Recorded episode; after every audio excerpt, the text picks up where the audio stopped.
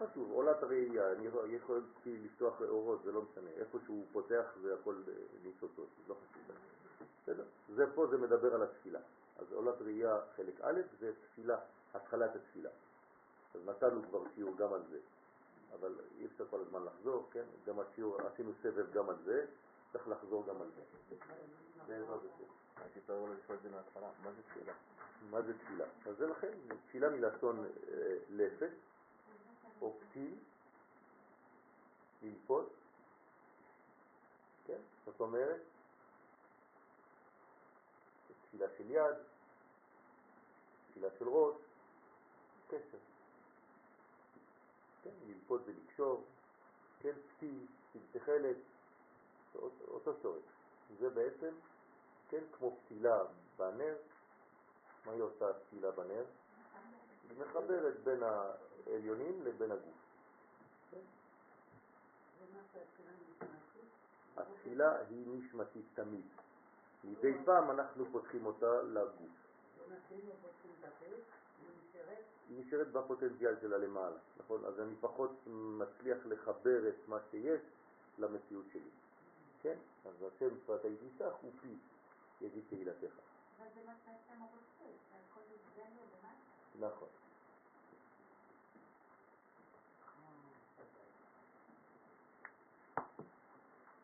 אז עוד מבואר מהאריגל, כל מצווה מתרי"ג מצוות יש לה שייכות לעבר או לגיד של האדם בגופו ובנשמתו. כן, כמה איברים יש לנשמה שלנו? תרי"ג. כמה איברים יש לגוף? תרי"ג. תרי"ג איברים של הנשמה מתלבשים בתרי"ג איברים של הגוף, וכל מצווה מתרי"ג מצוות שייכת לאיבר אחד ספציפי בגוף. צריך להכיר את זה, צריך לדעת את זה. כן, בקריאת שמה אנחנו בעצם צריכים לדעת כל מילה בקריאת שמה שייכת לאיבר אחד בגוף. וכשהאדם מקיים מצווה אחת בשלמות, זוכר הוא להתקלל ולאחוז באותה ספירה הפרטית שהמצווה שייכת אליה. זאת אומרת, אני לוקח, אני מקיים מצווה, אני מקיים מצווה בשם כל ישראל, נכון? כלומר, זה נקרא כל ישראל, שמש. עכשיו, מכל ישראל יש לי אני נשמה אחת פרטית שיצאה, היא ממשיכה אליי. היא לא עזבה את השמש, חס ושלום, היא פשוט שמש קורנת. ואני כאן יואל. בסדר? שאני עכשיו יואל מקיים מצווה, אני מקיים מצווה בשם כל ישראל, נכון? אם לא, אני לא יכול לקיים את המצווה אם אני לא שייך לזה. אסור לקיים, אין דבר כזה מצווה פרטית. אז אם אני מקיים את המצווה בשם כל ישראל, בכל זאת, כשאני מקיים את המצווה, אני מקיים מצווה ספציפית ששייכת לאיבר אחד מתוך הכלל הגדול הזה.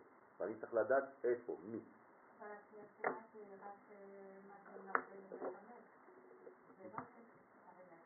מה? כן, נכון, נכון. קצוות עשה, נכון. אבל זה שייך כבר לכל איברים ואיברים שבגוף, נכון. מה זה מצוות עשה? זה מצוות שאני פותח בהן, במצוות האלה, קשר עם הקדוש ברוך הוא. מה זה מצוות לא תעשה? שאני סוגר. פשוט מאוד, זה פותח וסוגר און ואוף. בסדר? אם אני עובר על מצוות עשה, אז אני בעצם מחסיר קשר. אם אני עובר על מצוות לא תעשה, אז פתחתי מחסוף. זהו, זה אותו דבר. בסדר? זה, זה אותו עניין.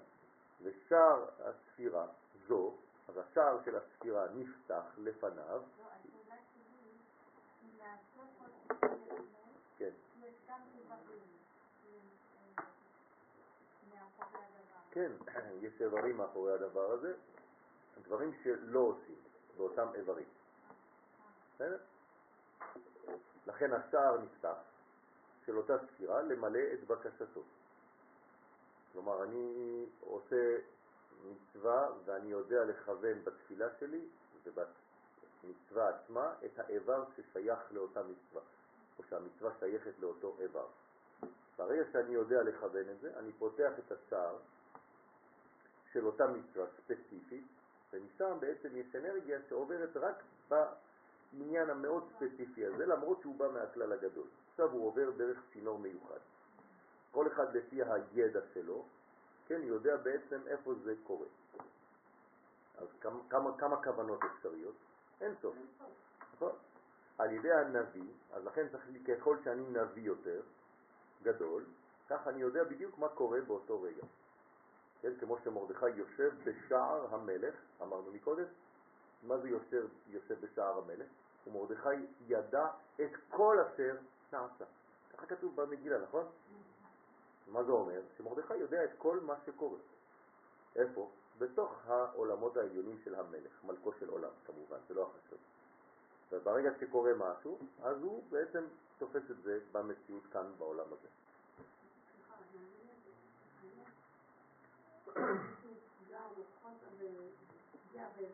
כן. כן, צריך לפתוח את אותו איבר, צריך להזרים את הדם באותו מקום. כן, אם יש איבר חולה, כן, נגיד שחד ושלום בן אדם יש לו בעיה בציפורן של הרגל. כן, הציפורניים שלו אה, ברגליים אה, מלאות בפטריות. בסדר? ממה זה בא?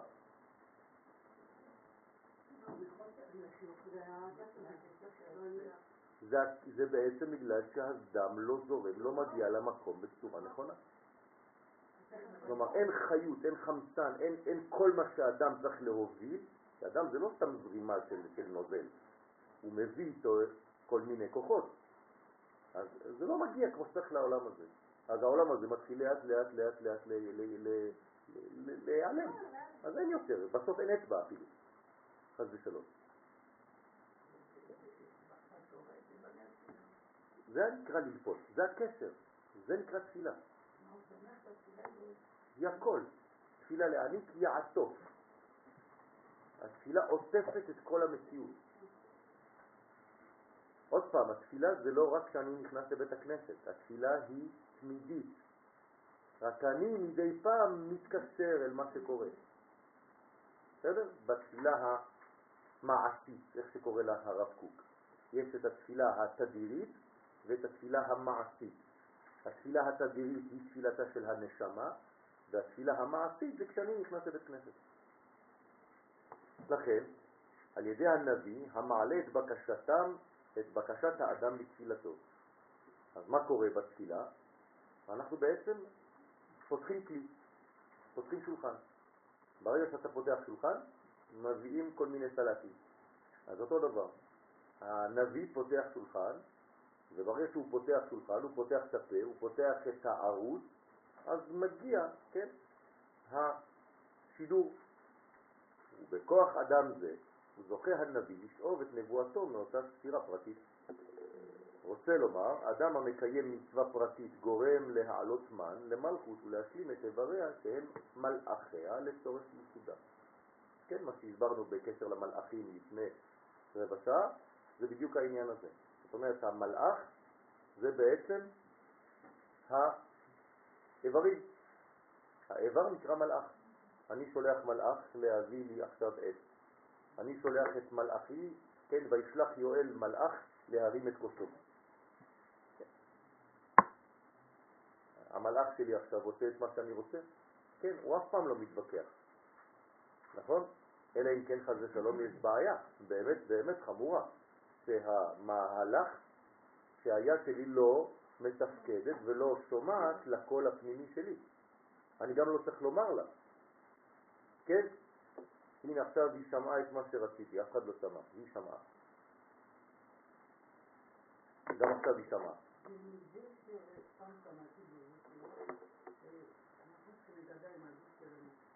אנחנו צריכים לדבר עם הגוף. אנחנו לא צריכים, הגוף שלנו ואנחנו זה דבר אחד.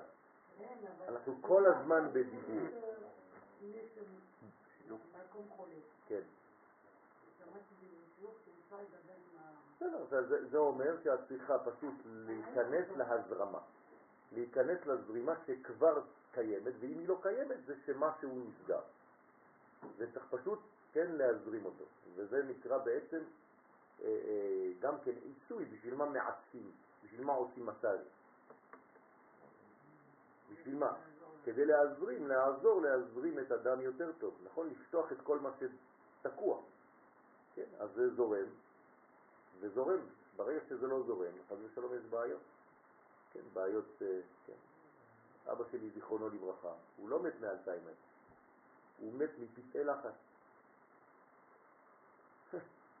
זהו, כי אין זרימה. לכן צריך להשלים את איבריה, שהם מלאכיה לצורך ייחודה.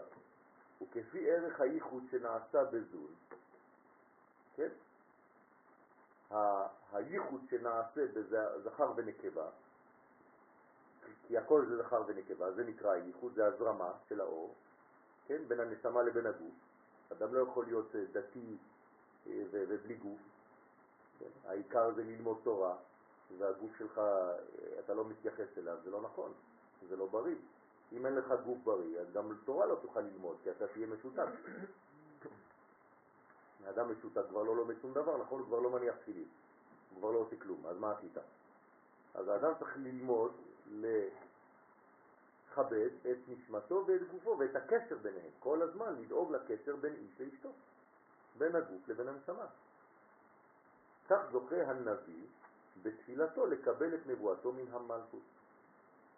אז אני חוזר, כל נביא מקבל את נבואתו מנצח ועוד, אבל זה מופיע רק במלכות, ויש נביאים שמקבלים מזעיר אנפין, ומשה רבנו, הגדול שבכולם, זה נקרא אספקלריה מאירה, ומי שמקבל מהמלכות עצמה זה אספקלריה דלה מהרה. ולגרום את ירידת השפע לאותו אדם שקיים את המצווה ההיא. אז כל אדם שפתח בעצם ערוץ, הוא מקבל ראשון את השפע, כי בזכותו נפתח הערוץ. כן? בוודאי. נצח ועוד הם שייכים לזעיר אנפין, אבל הם בונים את המלכות. אתה לא יכול לקבל ישירות, הכל מתקבל מהמלכות, רק המלכות היא גילוי, נכון? וזה מה שמבואר בכל בחינה, שבכוח דפיקת הנביאים ובקשתם בתפילה. כן? מה זה דפיקה? ייחוד. ייחוד נקרא דופק. בסדר? זאת אומרת שהדפיקה היא בעצם ייחוד. כשאתה דופק בדלת, זה ייחוד בין יסוד למלכות. ואז מה זה אומר? שאתה רוצה להתקשר לשכן. בסדר? כל דודי דופק. מה זה כל דודי דופק? או אתם חושבים שהוא דופק בדלת? כל דודי מתייחד, זה נקרא דופק, כן? נפתחים שערי ההיכלות. אז כל פעם שיש דפיקה, יש בעצם רצון להתייחד, רצון להתחבר. מה? אבל אני יוצא. מהמלכות. פתחתי אני לפתוח לדודי ודודי חמק אבא. בסדר, אבל אני יצאתי. בשיר השירים אין, כן, אבל יש תמיד רצון, תשוקה. נכון? אז נפתחים שערי ההיכלות, וכפי ערך בקשת ולימוד הזכות של שומרי ההיכל שהם מלאכי המלכות ואיבריה, שנשלמו על ידי האדם. כלומר, יש שומרים, יש אה, אנשים, כוחות אה, עליונים, כן? לפי המצב שאנחנו עושים דבר פה, אז הכוחות האלה שלמים או פחות שלמים. כך זוכה אדם למילוי בקשתו והנביא לנבואתו. אז בעצם, אם אני יותר יודע מה קורה, אז אני יותר משתתף במה שקורה. זה כמו בעולם הזה, אם אני מכיר אנשים, אה, לא יודע מה, בחנות אה, נעליים אה, בקניון מלכה, אני יכול להגיד לחבר שלי, תשאיר לי שמה מעטפה. נכון, אני צריך לעבור מחר. הוא ישאיר לי את המעטפה. כן, כי אני מכיר את האנשים שם. אני סומך עליהם והם סומכים עליי. אותו דבר בעולמות העליונים. אם אני נאמן בכל המקומות האלה, כמו משה רבנו, בכל ביתי נאמן הוא, אז כל פעם שאני בעצם עושה משהו, אני יודע את הכוחות שנמצאים, אני מכיר את המלאך ההוא שנמצא באותו מקום, באותו חדר, שממונה על הפרנסה, שממונה על השפע, שממונה על רוח הקודש, שממונה... ואז אני בעצם נקשר לאותם מלאכים, לאותם כוחות, שהם בעצם השפעות אלוהיות כמובן, זה לא המלאך לבד, מנותק מהקדוש ברוך הוא, אלא זאת מציאות אחת שלמה. ואז אני יודע מה קורה בעולמות, אז אני יכול להשתתף יותר. לכן הלימוד מקנה לי הכרה פנימית יותר, אמיתית יותר, של המקומות, של המצבים. ואז כשאני בעצם מתפלל ואני יודע כשאני אומר מילה, לאיזו ספירה זה קשור ומי ממונה על הספירה הזאת ואיזה איבר בגוף, אז אני הרבה יותר משתתף. אני משתף את כל החלקים שלי, אני חי את זה. זה לא סתם מילים. אז ככל שאתה מכוון יותר, כי אתה לומד יותר, ככה אתה יותר שותף למהלך. אתה לא בונה משהו חדש, אתה שותף למהלך שכבר קורה. בסדר? אבל עכשיו זה קורה בך, כי אתה שותף לו. כי אתה נכנס למדרגה הזאת. כן. כן, זה משה רבנו, נכון, נכון, נכון, נכון. לכן כל אחד מקבל לפי המדרגה הזאת, גם תורה. אם אני יודע מאיזו מדרגה באה התורה, הלימוד, הידע, המחשבה, הזיכרון, אז אני יכול לפתוח את הדלתות האלה יותר ויותר. ואז אני משתמש במרכאות בדבר הזה כדי להיות יותר קשוב, ויותר קשוב. קשוב. קשוב, קשוב, קשוב. attentif, à והיינו צדיקים גמורים, זה מה שישראלי שומע בצרפתית. זה קולות כאלה בערך, קולות מהשמיים. אז בינונים מקבלים את השפע מבחוץ. ואחרים נידחים לגמרי. אז אם אדם לא יודע כלום, אז הוא נמצא בחוץ, הוא לא מבין מה קורה בכלל. ואדם שיודע קצת יותר הוא בפנים, ואדם שממש ממש קרוב, אז הוא בפנים, בפנים. אז כל אחד נמצא במקום שהוא נמצא, אתה לא יודע מה קורה. אתה מגיע לכותל, יש אה, קבוצה של מקובלים באמצע שם באיזה פינה, כן, הם, אה, הם, הם, הם ארגנו את התפילה. מסביב להם יש כל מיני תלמידים שיודעים פחות או יותר מה קורה, ויש תיירים שבאים מבחוץ ואומרים, וואחת, ואחרים שעוד יותר מבחוץ מחפשים אה, טיפה מקרטון כדי לדעת מה קורה. זה אותו דבר. אז קורה משהו, ויש אנשים פחות או יותר קרובים למה שקורה. בסדר? וגם בוודאי. זה, זה, זה כל מיני כוחות של חיבורים. בסדר? זה אותו דבר. זה, זה בעצם ההפנמה של מה שבחוץ. זה נקרא חיבור. בסדר? ודע שנביא הנזכר בכל תיקון הזה, הכוונה גם על חוזה או חכם, אתם מבינים? זה לא רק נביא. אמרנו שיש מדרגות, כמה מדרגות? עשר, נכון? עשר מדרגות בנבואה. אז אחד מהם זה חוזה, אחד מהם זה חכם, אחד מהם זה נביא, אחד מהם זה וכו' וכו'. יש רוח הקודש וכו', יש מלא מדרגות, בסדר? או צדיק, או חסיד, כן, כל המילים שאנחנו אומרים היום, היום זה סלט מטבוחה, כן, כולם צדיקים, כולם נבונים, כולם זה, רק תסתכל בחופה איך מתארים אה, כל מי שעולה לברך. כן, זה כבר המקובל, הגדול, הזה, אה, עבד השם, אתה כבר לא יודע מי זה, עד שהוא מגיע לחופה כבר הוא מת מעין הרע. כן, מסכן. כן. כולם כבר... אה, בעניין זה, מבואר ביותר בתיקון הזה. אז עכשיו אנחנו נלמד את התיקון ותזכור את ההקדמה הזו בפרט, כי לצורך ביאורנו הרעות לא חזרנו עליה בכל פעם לפני. כלומר, זה ישמש אותנו עכשיו, לזכור טוב את מה שלמדנו עכשיו בשביל התיקון שאנחנו מתחילים אותו. בהמשך תיקון זה מבוארים כמה בחינות כמו מראה דרגלין, מראה דאותות, מראה דקומה, מראה דידין, מראה דצוואר, מראה דקלין של קנה המלכות, מראה דרגלין של תפילת העמידה. כלומר, מה זה מראה דמראה דמראה ד? כן? כוחות של רגליים, כוחות של ידיים, כוחות של צוואר, כוחות, כל מיני כוחות, בסדר? עכשיו מראה זה אנשים ששולטים על. מראה דברית מילה למעלה, מראה דרגלים דזעירנטים, מראה דרגלים למלאכי יצירה ועשייה, מראה דרגלים מצד העלייה לרגל, מראה דעות, מראה דקשת, כן, מראה דקומה מצד המלכות, מראה דקומה מצד זעירנטין, מראה דזרועים, זרועות, מראה שכל אלו הם כן, שכל אלו הם מדרגות שונות של הנביאים. כלומר, כל הביטויים האלה, אם אומרים למישהו אתה מרא דיידין, כן, זאת אומרת אתה, יש לך כוח בידיים. כלומר, אתה קשור לספירות חסד וגבורה, שזה הידיים, משם הכוח שלך בנבואה. אז כשאתה תקבל נבואה או רוח הקודש או לא חשוב מה, או אתה חוזה, אתה בעצם קשור למדרגה של עשייה בידיים ומשם אתה תקבל ספציפית. לכן אף נביא לא יכול לנבא כמו מישהו אחר לידו. אין שני נביאים מתאבנים, מתנבאים באותו סגנון. בסדר? כי כל אחד אחוז באיבר שונה בעולמות העליונים. ו' עוד מתבאר לקמן שחסר בסוף תיקון זה, והשלמת תיקון זה נמצאת בתיקוני זוהר חדש, ושם בהשלמה מבואר עוד הפעם בחינת מראה דדרועין, ונוסף עליהם שם מראה דפומה, כן?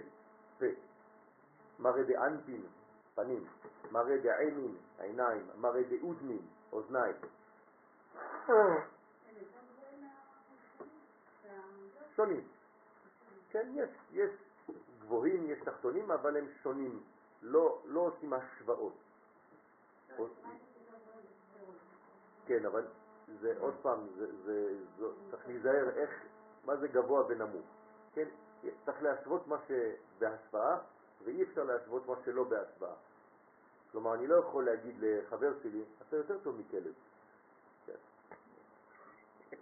זה לא, לא שייך, נכון? אז בוודאי שאני יותר טוב מכלב, אבל זה, ההשוואה בעצמה מעליבה כבר, כן? אז, אז צריך לדעת איפ, מאיפה אנחנו מקבלים, כן?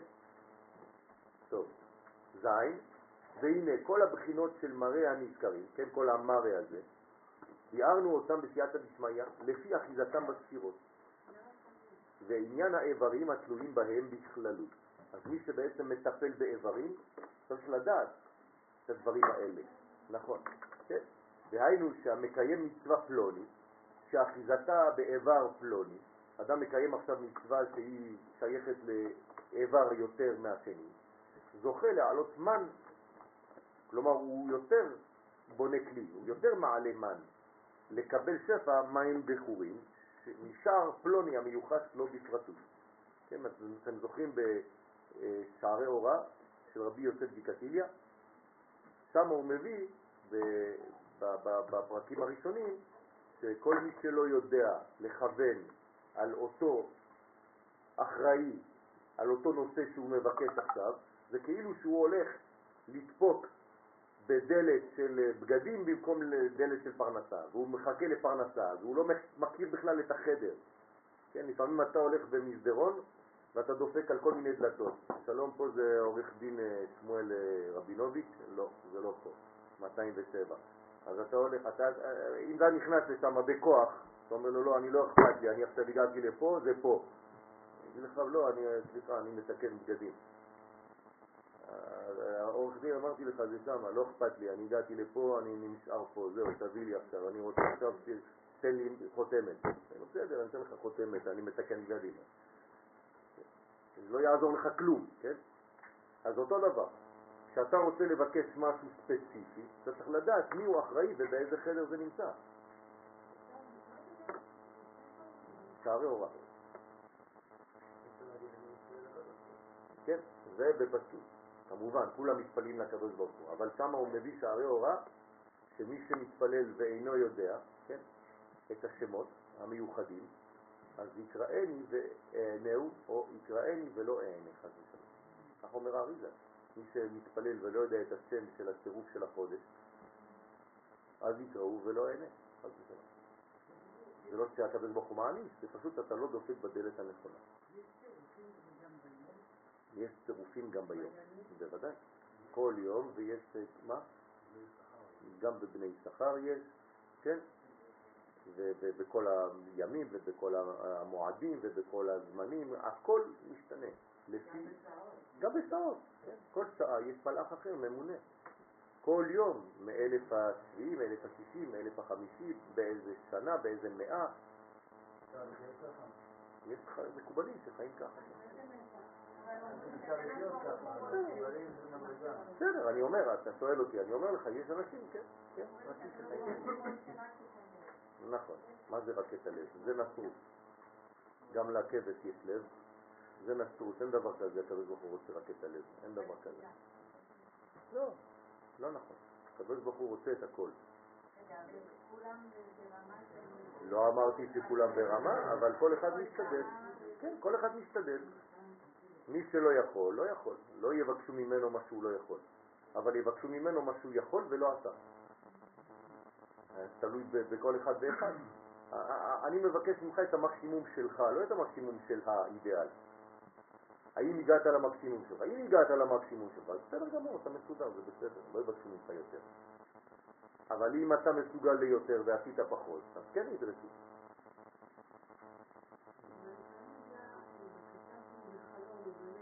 כן. מה זאת אומרת, מאיפה הגיעה הבקשה? מעולם עליון. אוקיי. וה- והגיעה אלייך בקשה כזאת ואת לא מבצעת אותה. אוקיי, אז מה? מה השאלה? קודם כל צריך לדעת אם החלום הזה הוא אמיתי, זה דבר ראשון, ואם החלום הזה כן אמיתי, אז זה מעין נבואה שמבקשים ומחכים שתעשי משהו. כן? אז זאת בעיה. זה כמו נביא שכבש את נבואתו.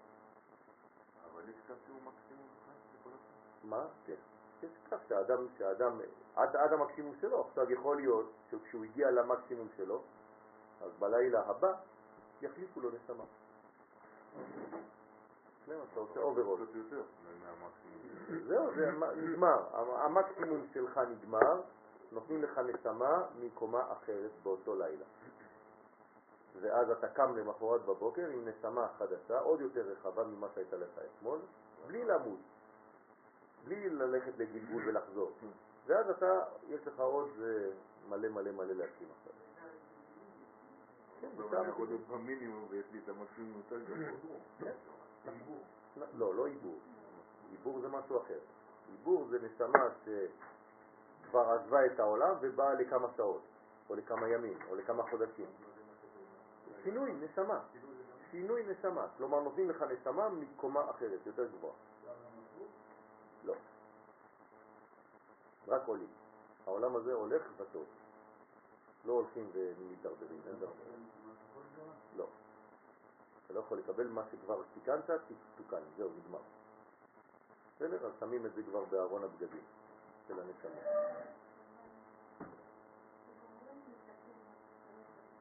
כן. לא, תלוי. אתה מתחיל עכשיו, אם סיימתי את התיקון שלי נגיד, בלי שישנו לי נשמה, עכשיו אני צריך לתקן את כל החברים שלי מאותו צורך. זה הרבה עבודה, אל תפחדו. אה, לא... אם חסר לכם תגידו לי, אני אתן לכם מלא לעשות. עשה את שלו, נותנים לו חלק חברו. כלומר, כל מי שבאותו שורש נשמה שלי, ויש אה, המון, אני צריך להתחיל כבר לה- לה- להגיד להם דברים, הלוואי והייתי עושה מה שאני עושה, עד שאני אגיע לרב אריה, כן?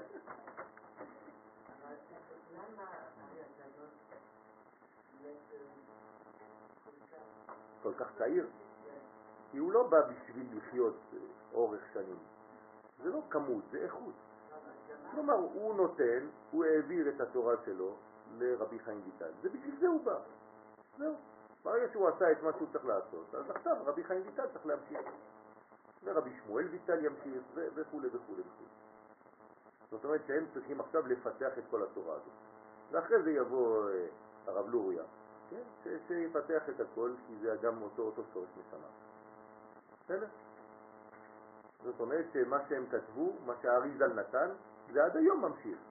כן? כל הספרים של היום, זה, זה עדיין הרב לוריה. זה עדיין הרב לוריה האריזל. בדרך הרב לוריה משה, רפאל, וכו' וכו', זכרונם. ועם כל זה, לא מבואר בכל פעם על איזו בחינה של נביא מדובר בפרטות. אם על השואה, ואם נבואתה מצד המלכות מבחינת אספקלריה שאינה מאירה, או מי ששואב מצד זעירנטין מבחינת אספקלריה מאירה, וכן לא מצאנו מי שיבאר את כל סדר הנביאים הנזכר בתיקון זה. כלומר, מה שאמרנו פה זה מאוד מאוד מאוד בפרטות, כשאתה פותח ספר על נביא, אתה לא יודע מאיזה קומה הוא קיבל, אז צריך בשביל זה ספרי קבלה. אתם יודעים מאיזו קומה קיבל יחזקאל ביחס ליואל? בשבילכם זה נביא. עוד נביא. אבל הוא אומר, לא, זה לא ככה. צריך לדעת בדיוק כל נביא מאיזו תכונה, מאיזו מדרגה הוא קיבל את נבואתו. האם הנבואה של יחזקאל דומה לנבואה של ירמיה, והאם ירמיה דומה לישעיה, ומה ההבדל ביניהם, מאיזה קומה הם קיבלו, וכו' וכו'. אם הוא, כן, בדף, בדו כזה, אחר אחר זה, בדף כזה אחר זה, ואם יש טעם לכפל בכל בחינות הרגלים שבנצח ועוד, מבחינת היסוד, כמו מראה דאותות וקשת או לא, והמעט שמצאנו בעניין הכפל כתבנו בביאור, בביאורנו עמוד תקכ"ה ותקמ"א. כלומר, לא מצאנו ספרים ממש בפרוטרוט על כל העניינים האלה, אבל מה שאפשר אנחנו לומדים. וקיצור הדברים, שבתיקון זה מבוארים הרבה בחינות נבואה. כלומר, התיקון שאנחנו עכשיו הולכים לפתוח, תיקון 18, הוא בעצם מדבר על כל מיני סוגים של נבואה. עכשיו, מה זה יעזור לנו ללמוד את זה? זה יפתח לנו, אצלנו, אצלנו כל אחד בעצם, זה יאיר בו את החלק שלו. כלומר, אנחנו עכשיו יושבים כאן, נגיד 20 חברים, כל אחד יקבל בלימוד הזה הערה מהמקום ששייך לו באמת. בסדר? אז תהיו מרוכזים כולם, כי אחד מהם שייך יותר לנשמה שלנו. גם אם אנחנו לא נביאים במדרגה הזאת, אבל אנחנו מושרשים באותן מדרגות, לפי אותה נשמה. אז עכשיו, אם אמנם השער אשר יוכל האדם להשיג בקדושת איבריו, אז זה גם שייך לאיבר בגוף, נכון? לפי ערך ועניין המצווה שקיים, ושייכותה לספירה ושעריה, ואת התיקון הפרטי לתיקונו בגלגול זה. כלומר, אנחנו נבין גם יותר, נרגיש קצת יותר בלימוד מהו הגלגול שלי. בסדר? אז זה פותח, זה פותח מודעות לדבר הזה. אז בהקדמה זו פתחנו שער ומבוא אל הבא לעסוק בעיון בתיקון זה. בהקדמה זו אנו נשענים על המבואר מפורש בפנים ונקווה לחסד אל כי לתועלת ישראל קדושים יצא בזה דבר מתוקן על ידינו בסייעתא דשמיא. כלומר, אנחנו עכשיו נכנסים לתיקון מאוד רציני, ובסייעתא דשמיא שזה יעזור לנו בעזרת השם. אז תיקונה 18 בראשית ברא אלוהים ברא שיט. אינון שיט דרגין בנבואה. אני מתרגם בינתיים. בראשית, כן, המילה בראשית, ברא שש. כלומר, מה זה ברא שש? אומר הזוהר, עינון שיט דרגין לנבואה. שש מדרגות של נבואה, זה מה שהוא ברא. כלומר, המילה בראשית ברא אלוהים את השמיים ואת הארץ, אומר כאן תיקוני זוהר, הקדוש ברוך הוא ברא שש מדרגות של נבואה. בסדר? עוד מעט. באיתמר בהון אמרנו שכל, שכל השש הופך לעשר, אתם זוכרים? אה, כן, כן. אבל בינתיים זה שש. דאיתמר בהון, שנאמר בהם, שוקב עמודי שש, שיר השירים. שוקב עמודי שש, מה זה שוקב? שוק. איזה ספירה זה? נצח, כלומר אמרנו שנצח בנוי מכמה פרקים? שלושה, והוד גם שלושה, לכן יש שוקב ברבים עמודי שש. זהו. כלומר, מה זה שוקב עמודי שש? נצח והוד, שכל אחד יש בו שלושה פרקים, שלושה פרקים, עמודי שש. אוקיי? מה ההמשך של הפסוק? שוקב עמודי שש? אה? כן, בשיר השירים. טוב, לא חשוב, יאללה, תחפשו. לא חשוב, לא עכשיו, לא עכשיו, אחרי זה תביאו את זה. וכמה דעינון וכו' וכו'. אז אני חוזר. פתח ריבי שמעון ואמר, בראשית היא אותיות ברא שיט. כן, לא בראשית, כן? זה אפשר, כן. קח לך סמים. אז בראשית, הוא מפרט, עינון שיט דרגין בנבואה. יש שש מדרגות בסיסיות, כן, בנבואה. והם רומזים על שש מדרגות של נבואה שבשישה פרקים, הנה, של נצח והוד, נכון? כנודע שכל ספירה יש בה שלושה פרקים. אז אם יש שלושה פרקים בנצח, כן, איפה הם הפרקים של נצח? תסתכלו, ברגל יש פרק עליון, בערך, יש פרק תחתון, אמצעי, סליחה, ורגל, נכון? בסדר? אז יש לנו פרק ראשון, שני ושלישי. בסדר? שמשם יונקים הנביאים נבואתם. למה זה חייב לבוא מנצח והוד? מה זה נבואה? זה חייב להיות משהו שמגיע לעולם הזה, שמחבר עליונים ותחתונים. נכון? כי החלק העליון מזה, זה נקרא זעירנטי, נכון? מאיפה מתחילה המלכות? מנצח, הוד, יסוד, וזה מגיע למלכות.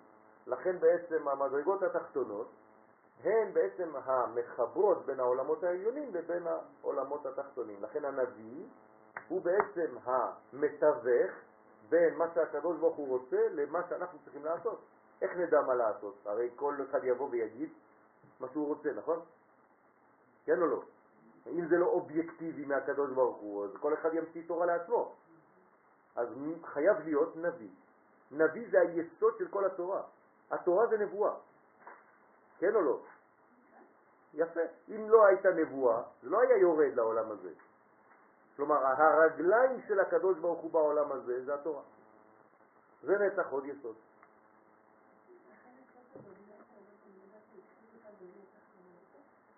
נצח עוד. כן, בוודאי. ולכן יש שלושה רגלים בעולם הזה. פסח, שבועות וסוכות. מה זה שלושה רגלים? נצח עוד יסוד, זה אותו דבר.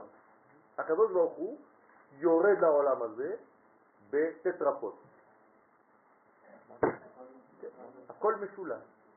לכן עם ישראל בנוי מתורה, נביאים, כתובים, כהנים, לוויים, ישראלים, אהרון, מרים, משה, וכו' וכו' וכו'. הכל שלוש. עם פליטאי. כלומר, עם משולש, נצח עוד יסוד, מגן דוד. כן.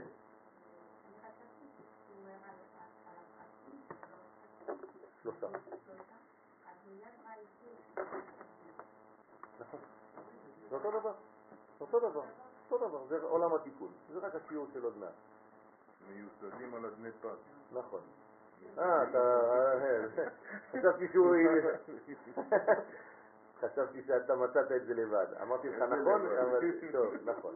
תוקב עמוד 6, מיוסדים על אדני. כן? פז. מה זה אדני פז? מה זה אדנים? אדנים בבית המקדש זה דבר כזה, נכון? מין קובייה כזאת.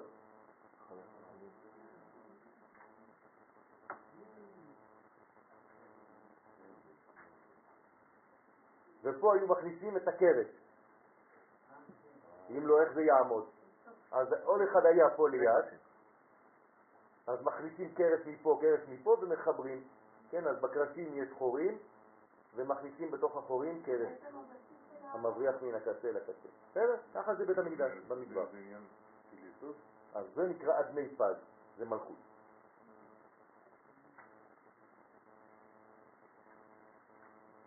כלומר, מיוסדים על, על אדני, על אדנות, על שם אדנות. כל שיר השירים זה רק קודים, נכון? זה סודות. אוקיי, הכל כלול.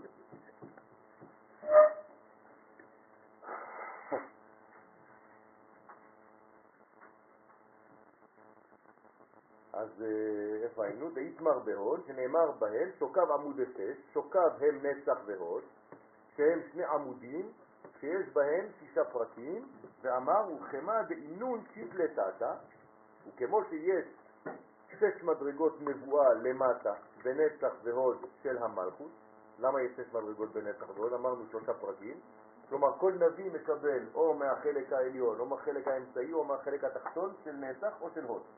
כלומר יש נביאים מצד ימין, נביאים מצד שמאל, נביאים מלמטה, מאמצע ומלמעלה, או של ימין או של שמאל.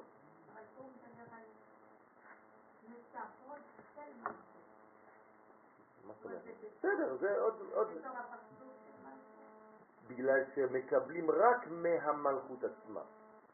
אבל יש כאלה, עוד מעט נראה, שמקבלים מזעיר אנפין בעצמו. הכי אינון שיט לאלה. כמו כן, יש שש מדרגות נבואה למעלה בנצח ועוד של זעיר אנפין, הנה. כלומר, עכשיו זה נצח עוד של מלכות, כן, אבל יש גם של זעיר. ואינון שיט סלקין לשתים. ואותם שש מדרגות הנבואה עולות ל-60 מדרגות. כלומר, הנה אנחנו כבר התחלנו ב... להתפצל ולהתפרק. כלומר, יש לנו כבר 60 מדרגות עכשיו, 60 גיבורים סביב מגיבורי ישראל. כולם אחוזי חרב, אוקיי? כי כל מדרגה כלולה מעשר. נכון? אמרנו שהיא מקבלת מוחין, השש הופכים להיות לעשר, זה הופך להיות 60. בן אתר, באיזה מקום מתרבות משש לשישים מדרגות, איפה זה הופך להיות הריבוי? למדנו את זה בהתחלה, באלף, כן? ביסוד הראשון באלף, ביסוד, ואמר ביסוד הנקרא חי על מין, כלומר מי הופך אותם משש לעשר? היסוד. היסוד, כשאתה מכניס לו שש מדרגות, הוא הופך את זה לעשר. למה? כי היסוד, היסוד יש לו את הכוח של הריבוי, של ההולדה, של הזיווג, ולכן הוא מרבה, הוא מתרבה. לפי שהוא מחיה את כל העולמות. אז מה זה מחיה? מכניס? מכניס? חיות. מה זה חיות? מוחין. מוחין. אז לפני שנכנסים מוחין, כמה מדרגות יש? שש. וכשנכנסים מוחין, כמה מוחין יש? ארבעה. כן, שהם שלושה, אבל זה ארבע. כן? כי, כי מה, מה זה המוחין? כתר, חוכמה, בינה ודעת. בגדול, כן? אז אתה מכניס את זה, זה הופך להיות משש לעשר, בנית קומה שלמה. בסדר?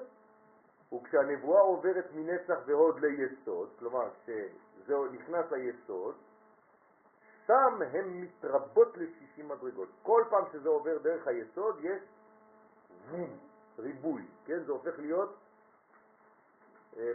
אה, אה, אקספוננציאלי, כן? כלומר, מתרבה. והם נרמזים באותיות סמך, ו', שבמילת יסוד. הנה, ברוך השם. נכון, אז זה במילה יסוד. כן, זה, זה היד של סמך ו', ששש הופכים ל-60. בסדר? אל תדאגו, יש הרבה ללמוד, כל החיים. טוב. אני שמח שאתם מתלהבים, ברוך השם, זה אומר שאתם אה, חיים, כן? אתם לא דגים, כן? סמך זה השישים, אבל מאיפה הם יצאו? מו'. בסדר, אז במילה יסוד יש י', ד' וסמך ו' באמצע. זה, זה המילה של סוכה, אותו דבר. וכולי וכולי, יש הרבה דברים שם. אז אל תפריעי.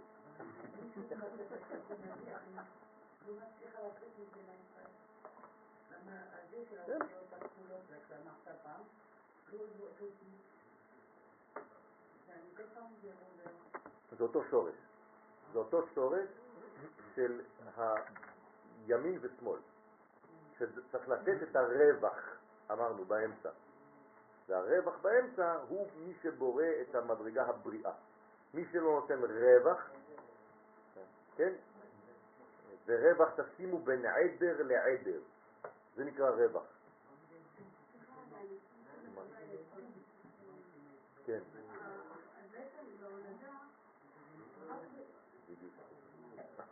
רק בזמן יפה.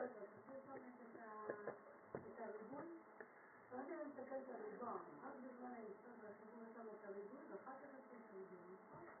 לא הבנתי את השאלה שלך. תחזירי אותה ל- לצורה יותר פשוטה. בזמן בעצם, שם את ביסוד עצמו, ליסוד, לא. לא, לא. ה- לפני שיש אה, פגישה בין, ה, בין הביצית לבין הזרע, יש פגישה בין הזכר לנקבה, זהו. אחרי זה הוא מעביר את מה שיש לו להעביר, והיא תיתן את מה שיש לה לתת, ואז יש אותו דבר בקומה אחרת.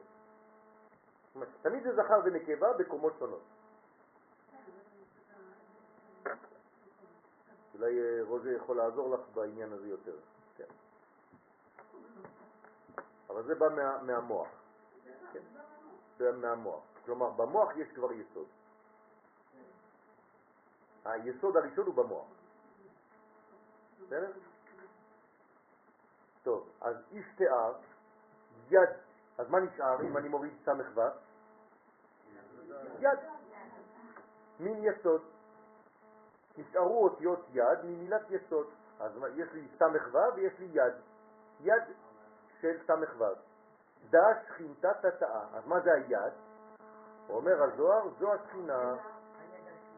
כן, אז זה היד תתאה, זה רומז על השכינה התחתונה, שהיא המלכות המקבלת את כל אורות העליונים, כן, כמו יד המקבלת כל דבר. כן, אז היד הזאת היא בעצם ככה, היא מקבלת, זה כמו כלי, קיבול, ולפי שהנבואה עוברת אליה דרך היסוד, כן, שהוא מקבל הערת יד רמה שבתפארת. אז יש יד גדולה, יד חזקה ויד רמה. אז עכשיו זה מקבל מיד רמה שבאמצע, שבתפארת. לכן, כלילה מארבע עשרה פרקים ביד. עכשיו, כמה פרקים יש בכל יד? ארבע עשרה. לכן זה י"ד. אז כמה פרקים יש לי עכשיו? יש לי שישה ועוד ארבע עשרה של היד, זה כבר עשרים, כן? שהופכים להיות עוד 60, זה, אתם רואים איך שאנחנו לאט לאט... יפה מאוד. אז שלושה ידיים, שלוש ידיים זה שם מ"ב, זה הסוד של שם מ"ב. אז לאט לאט מתקדמים. אז לכן, מארבע עשרה פרקים ביד, המלכות כלולה מארבע עשרה פרקים, ארבע עשר פרקים של יד רמה שבתפארת, ועינון בחמש אצבען. כלומר, בחמש אצבעות יש לי ארבע עשר פרקים. שהם בחמש אצבעות. יש בכל אצבע, מארבע אצבעות, שלושה פרקים, ורק באגודל יש לי שניים. הרי י"ד פרקים, ועינון הם סוד ארבע אותיות של שם הוויה, אז זה ארבע אותיות של שם י' כ' ו' ועוד עשר אותיות של השם מה, שם מה, כן, כזה י' כ' ו' וביחד יש בהם 14 עטוון דקוצה בריחו. יש י"ד אותיות של הקדוש ברוך הוא שהוא התפארת. הבנתם או לא הבנתם? אפשר לחזור. יש חמש אצבעות, נכון? כל אצבע יש בה שלושה פרקים. חוץ מהאגודה שיש בו שני פרקים. אז הם סוד ארבע אותיות. מה זה סוד ארבע אותיות של שם הוויה? ועוד עשר אותיות של שם מה? י' כו' זה הפשוט, נכון? כשאני פותח את זה במילוי אלפין, נכון? למה זה במילוי אלפין? איזה קומה זה? תפארת, נכון? אז בתפארת יש מילוי אלפין. אז אם אני פותח ארבע, כמה קיבלתי בסוף? עשר, נכון? אם אני כותב י' כו' כ', י' כ' ו' כן, כתבתי אותו, נכון? 1, 2, 3, 4, 5, 6, 7, 8, 9, 10. אבל 4 זה היה י' כו' הפשוטים. אז יש לי 4 ועוד 10, הנה היד. כלומר, מה זה יד? זה פשוט, שם הוויה פשוט ומילוי אלפין. זאת אומרת, בכל פעם שאני אומר יד, יש לי בעצם שם הוויה ומילוי. כזה. יש לי 14 אותיות, 14 אותיות. אז לכן, י"ד אותיות של הקדוש ברוך הוא שהוא תפארת. כן, זה הכוח של, ה, של, ה, של, ה, של הנתינה, של העברה, וגם אנחנו, לא רק הכהנים. כל פעם שאנחנו עושים משהו, אנחנו בעצם מעבירים מיד ליד. כן? יד ליד זה טוב. טוב, בכלילן בה שהערתם נכללת ונמשכת במלכות. אז כל זה זה ניתן למלכות. כל זה זה בשביל המלכות, נכון? אה, זייב במלכות, זה מה שמתגלה שם. ודי הוא, וזה שכתוב, הוא ביד הנביאים אדמה.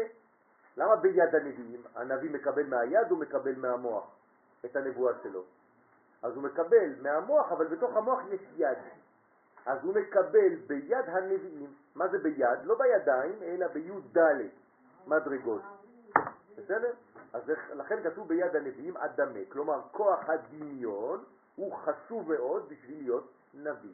מי שאין לו דמיון מפותח לא יכול להשיג נבואה בקלות, קשה לו מאוד. אז בשביל זה צריך גם דמיון. עכשיו לא דמיון אה, של, של קליפה, כמו שאומר רבי נחמן מברסלב, אבל דמיון בקדושה. תלוי מי עושה את זה, בוודאי. יכול להיות דמיון מודרך של קליפה של הקליפות, של אבא של הקליפות. כן, בטח. למה דקה של. שם מה? אמרתי למה של שם מה, כי הוא מקבל מתפארת. תפארת זה שם מה. אם זה היה מבינה, זה היה שם צד וכו'. אם זה היה מחוכמה, זה היה שם אב.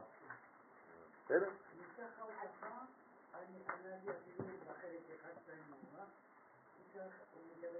אמצע, יפה מאוד, כן. אז אפשר להגיד שאומרים שלמלכות אין לה מעצמה כלום, אבל יש לה הכל. בוודאי. או מעצמה אין לה כלום, לא אומרים אין לה כלום. כן, מעצמה אין לה כלום. לא כתוב מלכות דלת לה כלום. אומרים מגרמה כלום, מעצמה, אבל יש לה המון, בוודאי. דווקא מי שאין לו כלום יש לו הכל. למה? כי הוא פתוח להכל. אם אני בא לתפילה ואני אומר אני לא צריך כלום, מה אני אקבל? כלום. אבל אם אני אומר אני חסר, אני יודע שאני חסר, רק מי שחסר לומד. אתם מבינים? למה כשבאים לשיעור צריך לעשות את עצמו כלי? כי אם לא, אתה לא יכול לקבל. אם אתה בא לשיעור וכל פעם שאני אומר משהו, אתה בעצם מכניס את זה למגירה שאתה כבר יודע, אתה חוסם מעצמך קבלה. תעשה כאילו אתה לא יודע כלום, כאילו אתה חדש, ואז אתה מקבל הכל, אחרי זה תעשה בבית כל מה שאתה רוצה. כן, אבל אתה צריך להרגיש את זה. אם אני נכנס למקום, אני, אני מדבר עם החבר שלי, ואני כבר יודע מה הוא הולך להגיד לי, זה נקרא חוסר כבוד.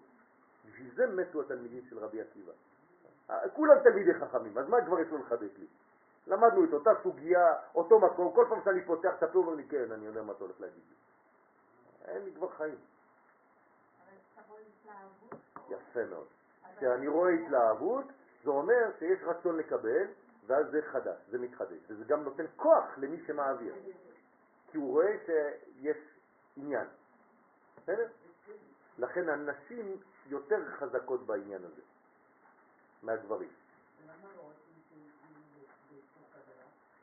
זה לא שלא רוצים, יש מדרגות מדרגות. למשל בשיעור קבלה כזה צריך להיזהר לא להיות מידה בזמן השיעור. בלי להיכנס לפרטים בבקשה. טוב, הוא מפרש עוד כי בית אותיות סו מין יסוד, סו, סו, כן? סמך ו'. מפרש עוד כי שתי אותיות סמך ו' מין יסוד, מהמילה יסוד, כשהיסוד מאיר אל המלכות, כשיורדת לעולם הבריאה, כן? היסוד מאיר למלכות, נכון? ואחרי זה המלכות יורדת לעולם הבריאה. הינו לקבל שיב דרגין דקרסיה. הם כנגד שש מדרגות של הכיסא שבעולם הבריאה. כלומר, עולם הבריאה זה נקרא עולם הכיסא, נכון? עכשיו, כמה בעצם מדרגות יש בכיסא הזה? שש מדרגות. בסדר? דאית מרבה, שנאמר בו, שש מעלות לכיסא. אנחנו לוקחים פסוקים, זה לא סתם ממציאים. נבואה, נבואה. כתוב לנו, שש מעלות לכיסא. זאת אומרת שלכיסא שנמצא בעולם הבריאה יש שש מדרגות. ככה בנוי הכיסא. עוד פעם, אמרתי שש מדרגות, לא אמרתי שש רגליים. אמרתי שש מדרגות. בסדר? זה משהו אחר, שש מעלות. והם שישה היכלות של עולם הבריאה. כמה היכלות יש בעולם הבריאה? שישה היכלות. לכן הכיסא, כל העולם נקרא עולם הכיסא. זה לא כיסא, כן? זה לא אה, אינצ'ז. זה, זה מדרגה שנקראת כיסא, שבעצם זה כס לאלף. כלומר, זה מה שמקבל את עולם האצילות. לכן זה עולם הבריאה, זה כיסא לעולם האלף. כס א', או כיסוי לאלף, כי רק כיסוי מתגלה. כסיה. כן. נכון, נכון, נכון, כי יד על כסיה, זה מדרגה. כן, בוודאי.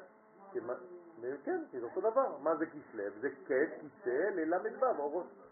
36 אורות של המנורה של חנוכה. אוקיי, של עולם הבריאה, ששם מאיר היסוד דאצילות, שהוא סוד אות ו', כלומר מי מאיר ביסוד, סליחה, בעולם הבריאה, בעולם הכיסא, היסוד דאצילות. כלומר יסוד דאצילות יורד לעולם הבריאה, נכון? והוא בעצם מתגלה, זה האות ו', שנמצאת בכיסא, בעולם הכיסא. לכן בעולם הבריאה יש שש, שישה היכלות. זאת אומרת, מאיפה באים ההיכלות של עולם הבריאה? מהיסוד של עולם האצילות. שהיסוד זה מספר 6, שיורד ומתגלה בעולם הבריאה. כלומר, אין בעולם הבריאה משהו חדש, אלא מה שהיה באצילות, רק יותר גילוי. היסוד, העיקר מכל העבודה, תמיד, תמיד. לכן פרויד הרגיש את זה בתת מודע, אבל הוא תרגם את זה במונחים אחרים.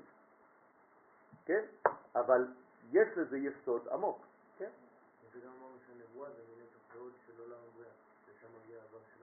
נכון. אז לכן, אל המלכות כשירדה לעולם הבריאה. כל זה זה ירד למלכות שהתגלה בעולם הבריאה. אתם איתי או שאני מדבר לבד? בסדר? אוקיי. אוקיי, ואת ו' סליק בי' דאי היא עשרה דברית לשיטים. ואות ו', שהוא היסוד, נכפל, נכון? בעשר, אמרנו כל, אח- כל אחד זה עשר, אז אם יש שש זה שישים, שהיא העטרה שלו לשישים. בסדר? דהיינו שיש זימנין עשר, שש פעמים עשר, וסלקין לשיטין, ואז שש פעמים עשר עולה לשישים יחד. לקבל שיטין גלגלים דסחרין לקורסאיה, כנגד שישים גלגלים שהם שישים מלאכים שזעירנטים המסובבים את הכיסא בעולם הבריאה. כלומר, בעולם הבריאה יש שישים מלאכים מסביב לכיסא. בסדר? שישים גיבורים. מה זה מסכים? מה, למה זה מסך? כל גילוי זה הסתר. כל גילוי זה חייב להיות הסתר. הנה, את רואה את הלוח הלבן? עכשיו אני כותב. מה עשיתי? הסתרתי את הלבן. לכן זה מתגלה. אה, אני לא יכול לגלות משהו שאני לא מכסה או מלביש. זה סוד. כל דבר שבכיסוי זה דבר שמתגלה. חייב.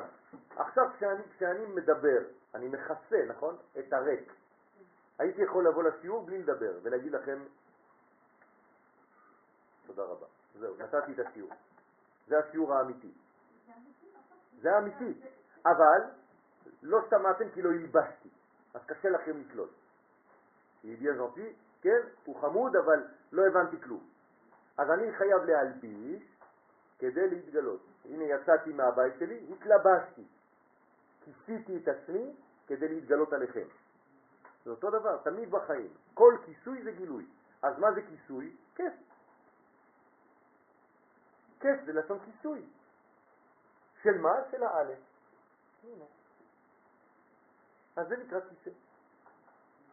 כלומר, האלף יכולה לשבת עכשיו, זה נקרא כיסא, היא יכולה להתגלות. אוקיי?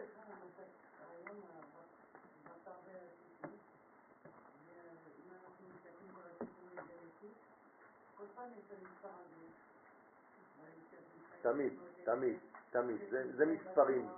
600 אלף זה, מספר סודי, כן? תיקחו במערל בנצח ישראל, הוא מסביר למה 600 אלף זה מספר יסודי וסודי בשביל גילוי הכלל. בסדר? כלל ישראל יכול להתגלות בעולם הזה רק דרך זעירנטים.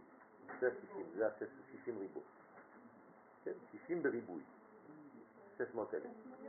לא, 600 אלף. זה גם 6 מיליון, זה אותו... כן, בדיוק, בדיוק. זה נסירה, זה הרבה סודות. אי אפשר להיכנס להכל, אבל אתם מבינים למה זה מספר סודי. כי זה קשור לזעירנטים. כנגד 60 גלגלים. אז מה זה הגלגלים? מלאכים.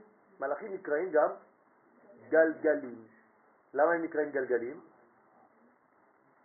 למה מלאכים נקראים גלגלים? יפה מאוד, כי הם מגלגלים ממדרגה למדרגה, הם מתגלגלים, כן? רולינג סטון, כן? זה מלאכים, כן? שהם באים ומגלים. מה קרה, יאיר? אתה מזכיר לך את ה... לא, לא? טוב. הוא מפרש ואמר, וקורסאיה תמן שכינתה, כן, להבדיל, עולם הכיסא, שם יורדת ומתלבשת השכינה. אז השכינה, מי זה השכינה? יפה מאוד. אני מדי פעם שואל כדי לדעת אם אתם איתי. אז השכינה שהיא מלכות דאצילות, היא מתגלה על הכיסא שבעולם הבריאה, יפה, שהיא המלכות דאצילות, היא יורדת לבריאה, ואלו השישים מלאכים שומרים אותה שם. אז מי שומר אותה? שישים מלאכים. כלומר, צריך שישים מלאכים כדי לשמור את המלכות של אצילות שירדה לעולם הבריאה.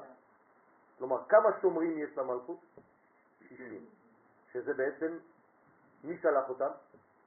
מי שומר את המלכות? הבעל של המלכות. איך נקרא הבעל של המלכות? זירנטין. כמה ספירות יש לו? שש.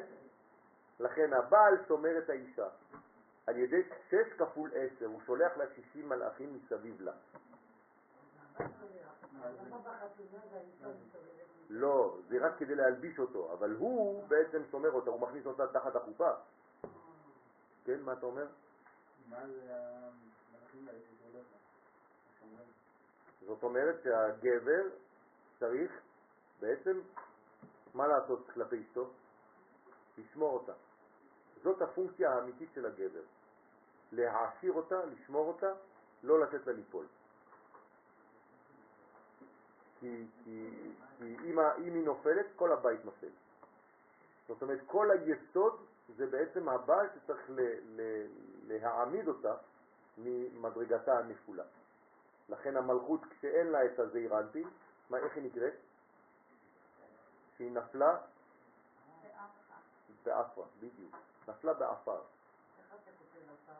עין ר'. בסדר? אז לכן צריך להקים אותה מהעפרה. קומי, מעפר קומי. לחדותי, בכלל, לחדותי, כל ערב שבת. כן? מעפר דל, כי בעפר, כי העפר אין לו כלום בינתיים, עד שהוא יצמיח משהו. יש גם הבדל גדול מעפר לאפר. האפר לא מצמיח שום דבר, בעפר אפשר להצמיח. כן. אבל סליחה, דווקא היום דיברתי עם איזה רב בטלפון, את זה, אמרה לי, את יודעת, כתוב בזוהר, שעשר עשר הוא ברא את העולם. אני עוד פעם מחפשת על החרטומה. כן.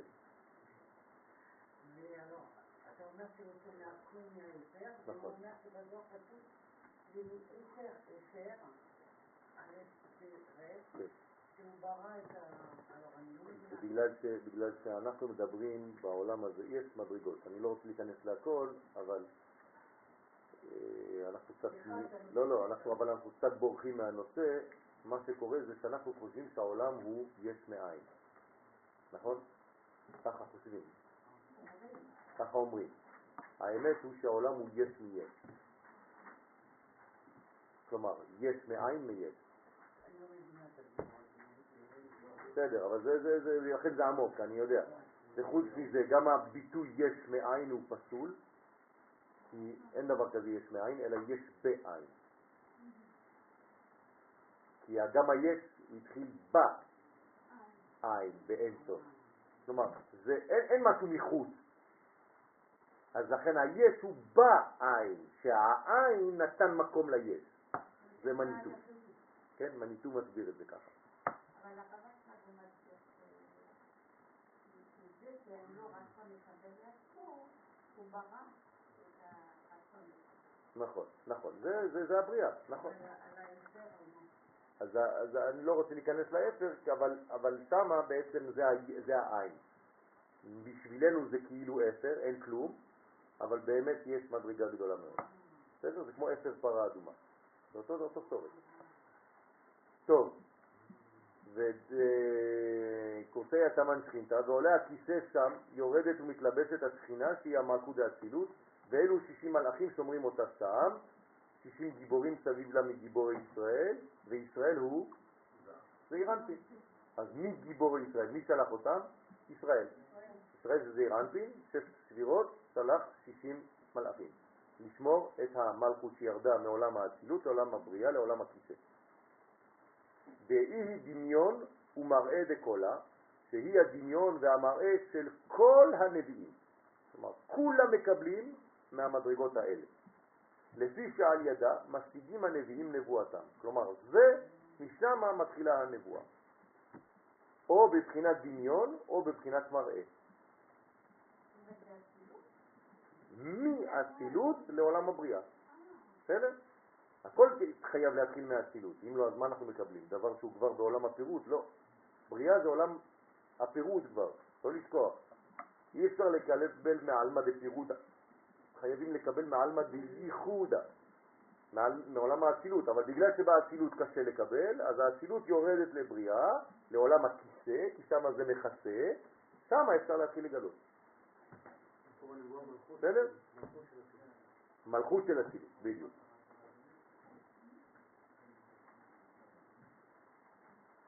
טוב, אנחנו תכף מסיימים. מה? לא, הוא נרדם, הוא נרדם בגלל זה. בגלל זה אותו דבר.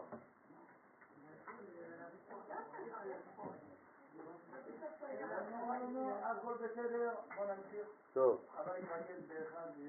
שמתם לב שכל פעם שהוא מדבר הוא תופס מבטא צרפתי?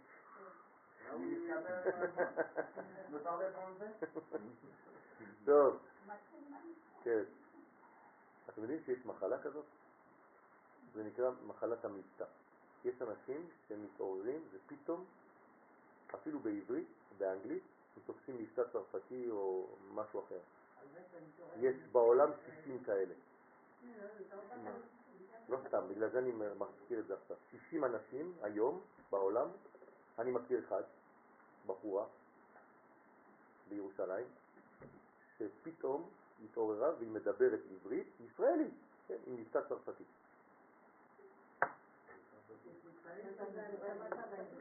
לא, לא, אבל אני אומר לכם באמת, וכולם עכשיו כבר מתעצבנים, אומרים לה מאיפה תפס את המבטא הזה, אבל אני קיבלתי אותה לטיפול. זה, זה מדרגה, זה מחלה, זה נקרא מחלה של שינוי הלשון, לא יודעים מאיפה זה בא עדיין.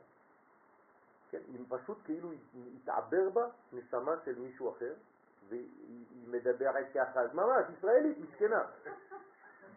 כלומר, קשה עכשיו, כל פעם שהיא נכנסת לחנות עונים לה בצרפתית, והיא לא מבינה כלום.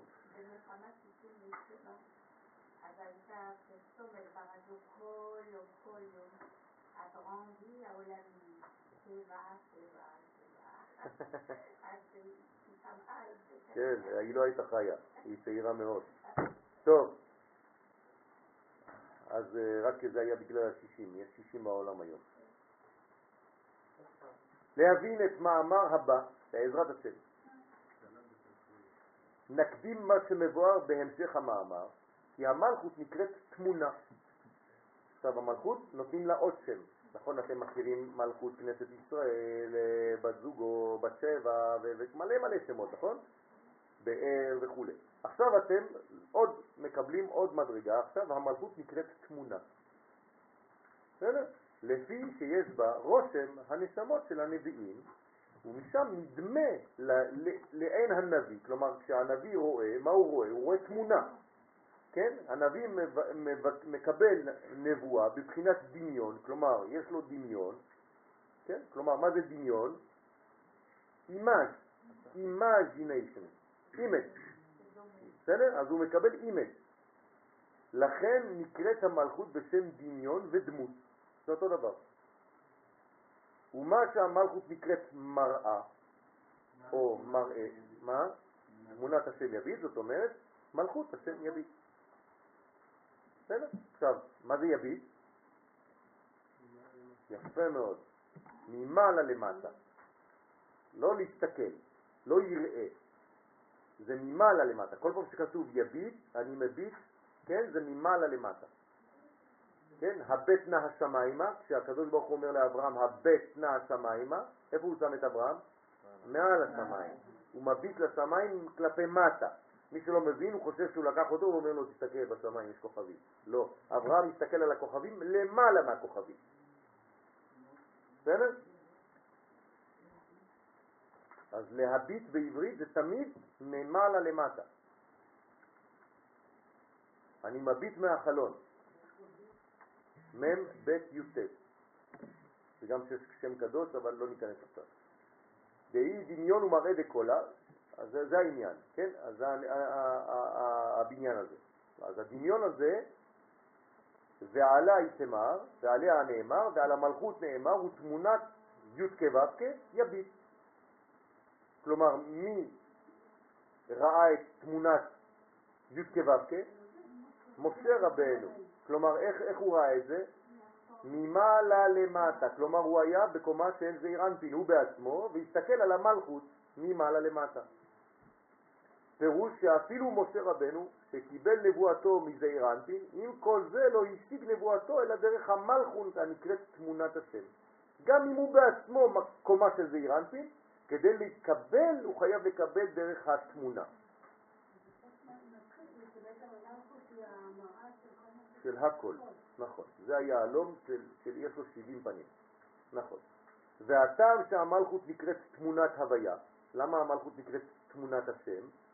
על שם דכל פרצופים דנביאי באינון רשימים. הנה מה שאמר חנה. על שם שכל הפרצופים והנשמות של הנביאים במלכות הם רשומות. הכל רשום שם. רק מלכות. לא משנה לא משנה. לא משנה. תמיד זה המלכות. תמיד. רוצה לומר כי בצאת הנשמה משורשה שבספירות האצילות, כלומר כשהנשמה יורדת מעולם האצילות, יורדת למטה להתלבש בגוף אדם תחתון, נכון? הייתה נשמה למעלה בכלל ישראל, שהיא יורדת והיא מתלבשת עכשיו ביואל, נכון? מה קורה? משארת רושם נשמתה במלכות דאצילות. לכן אמרתי לכם, זה לא מתנתק, זה שומר את הרושם, שומר את השורש שם למעלה. אל תחשבו שקיבלתם נשמה וזה כאילו, זהו, היה למעלה, הכניסו לכם למטה. לא, חס ושלום. יש פסוק שאומר, אך בצלם מתהלך איש. כלומר, כל רגע זורם מלמעלה שמן על אותה נשמה. נכון, זה בדיוק העניין. בסדר? אז יש טיפות שמן על החוט. אם אני רוצה לשפוך שמן בבקבוק ואני לא רוצה שהשמן ילך החוצה, מה אני עושה? אני שם חוט. ואז אני שופך את השמן והוא יורד רק דרך החוט. אז ככה הנשמה שלנו נכנסת כל רגע בחיים יותר ויותר. ואז אני הופך להיות יותר ויותר רחב מבחינה רוחנית. לא, אם לא זה... בסדר? נקראת דמיון, ולכן הנבואה נקראת דמיון. על שם המלכות הנקראת דמות ותמונה. כן? מפני ששם רושם הנשמות, ומשם נדמה לעין שכל הנביא עניין הנבואה. כלומר, כשהנביא רואה, הוא רואה ממש תמונה. כלומר, הוא רואה מראה כמו שאנחנו רואים בחלום. בחלום אנחנו רואים דברים? כן. אז אם אני רואה דברים בחלום, זה אומר לי שזה בא מעולם גבוה יותר, רק זה יתלבש במנגנון שאני מכיר בעולמי. כלומר, זה מכבד את הקומה שלי של היום. בסדר? עד כאן להיום. אנחנו לומדים עכשיו האם בשמות. בסדר, אי אפשר ככה. לאט לאט. נכון, נכון, אבל יש עוד, זה ארוך, זה סיכון ארוך.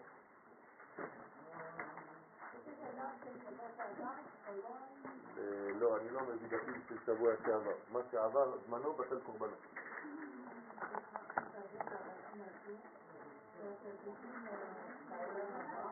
זה העולם? כן.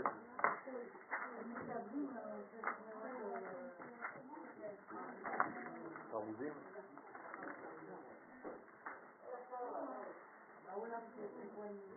כן.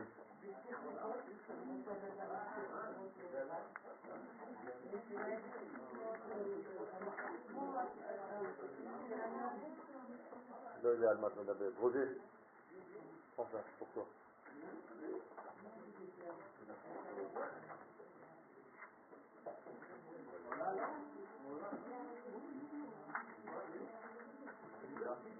Tu vois כתבתי לו מכתב, לא כתבתי לו לפני שנה וחצי, כתבתי לו שבוע שעבר, הוא עדיין לא ענה.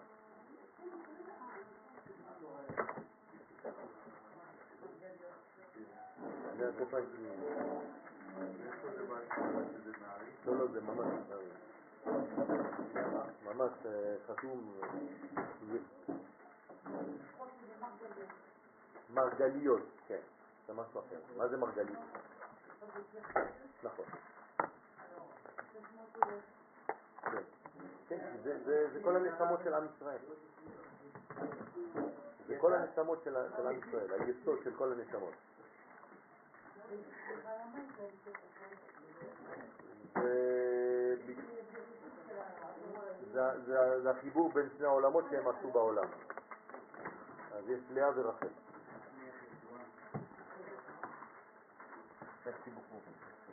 בדיוק.